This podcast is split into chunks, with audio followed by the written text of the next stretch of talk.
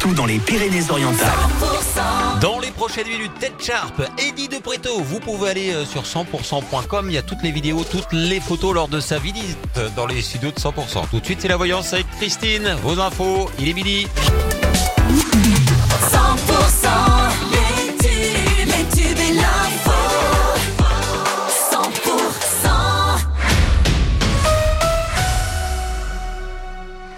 L'actu dans les Pyrénées-Orientales, c'est avec Margot Alix. Bonjour Margot. Bonjour Wilfried, bonjour à tous. Macabre découverte hier, le corps d'un homme a été découvert par un passant.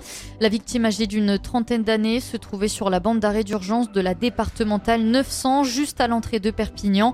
Ce jeune homme, un habitant de Canet-en-Roussillon, présentait une trace de choc à l'arrière du crâne. Il aurait donc été percuté par un véhicule. Les enquêteurs ont alors lancé un appel à témoins. La victime a été vue jusqu'à 5h10 du matin hier au club La Nova, avenue de Prades à Perpignan. Alors si vous avez quelconque information, contactez le commissariat de Perpignan. Le forum de l'emploi est de retour pour une douzième édition. Jeudi à Saint-Cyprien, la commune a annoncé que 2500 offres d'emploi, job d'été et alternance seront proposées aux candidats lors de cet événement. Un événement qui est organisé en collaboration avec la mission locale Jeunes des Pyrénées-Orientales et France Travail.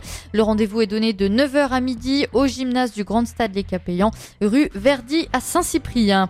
Ouverture du parc des enfants à l'espace Saint-Mamé de Saint-Estève. L'association des artisans et commerçants du canton Zest-Ribéral propose plus de 2000 mètres carrés de surface de jeu dédiée aux enfants.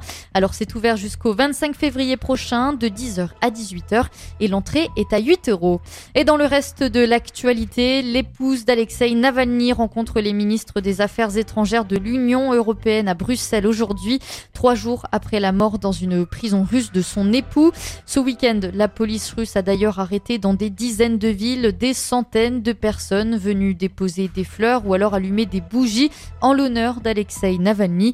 Rien qu'à Saint-Pétersbourg, les juges ont condamné 154 de ces personnes à des peines allant jusqu'à 14 jours de prison pour avoir violé la stricte législation qui encadre les manifestations. C'est la fin de ce flash tout de suite.